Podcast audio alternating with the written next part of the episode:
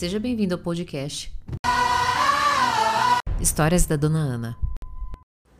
Eu levei muitos anos para chamar o meu pai de pai, meu pai biológico, né? Não meu pai de criação. Por circunstâncias da vida, meu pai biológico não pôde me assumir. Bom, agora próximo ao Natal, ele mandou uma mensagem perguntando da minha filhinha.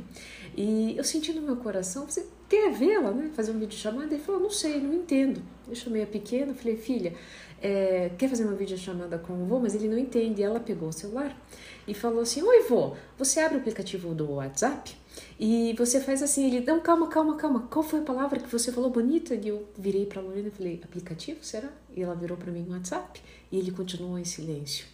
E naquele silêncio eu entendi a palavra bonita: era vô. E ela riu: Ah, era isso? Naquele momento a minha criança interior estava começando o processo de cura. Eu vi na Lorena a expressão, a manifestação do amor incondicional, acolhendo aquele Senhor, o meu pai. E eu, de alguma forma, muitos anos não queria dar braço a torcer. Ele não merece ser chamado de pai, ele me abandonou. No fundo, no fundo, você não perdoa? Não porque a outra pessoa não merece. Meu pai nem sabia dessa circunstância, ele não tinha consciência. Ele fez numa, naquele momento que ele podia fazer. Agora, a, a falta de perdão para ele é, não me faz mais forte, muito pelo contrário. Fica aqui, você precisa escutar isso. Eu sei que a tua dor é muito maior.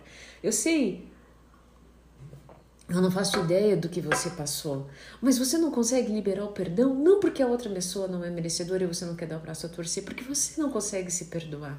Inúmeros momentos da minha vida eu não conseguia me perdoar. Por que, que eu nasci nessa vida? Por que eu nasci nessa família? Por que, que tal coisa aconteceu comigo? Por que, que eu não falei tal coisa? Por que, que eu não impedi tal isso? Por que, que eu, eu podia ser muito melhor do que eu realmente sou? É por isso que você não libera o perdão, porque você não se perdoa. É impossível liberar o perdão enquanto você não se perdoar.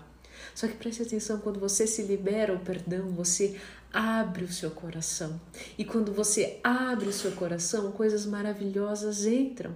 É por isso que em qualquer encontro de alta performance que você faz, a primeira coisa que eles falam, você precisa se perdoar e perdoar o outro, porque é isso que eles, que eles sabem que funciona. Agora preste minha atenção antes de finalizar esse vídeo. No fundo, no fundo, no fundo, o que você quer é amor. Quando meu pai se emocionou com a palavra avô, o que, que aconteceu? Ele pertenceu à minha família. Foi uma manifestação de amor. Agora, paz, presta atenção. Quando ele se sentiu agraciado com isso, eu me senti agra agraciada e pertenci como filha e a minha filha como neta. E a manifestação do amor aconteceu. Esse ano ainda há tempo. Manifeste amor, abra seu coração, se perdoe e eu tenho certeza que a sua vida vai se transformar. Se esse vídeo fez sentido para você, coloca aqui no comentário hashtag eu acolho.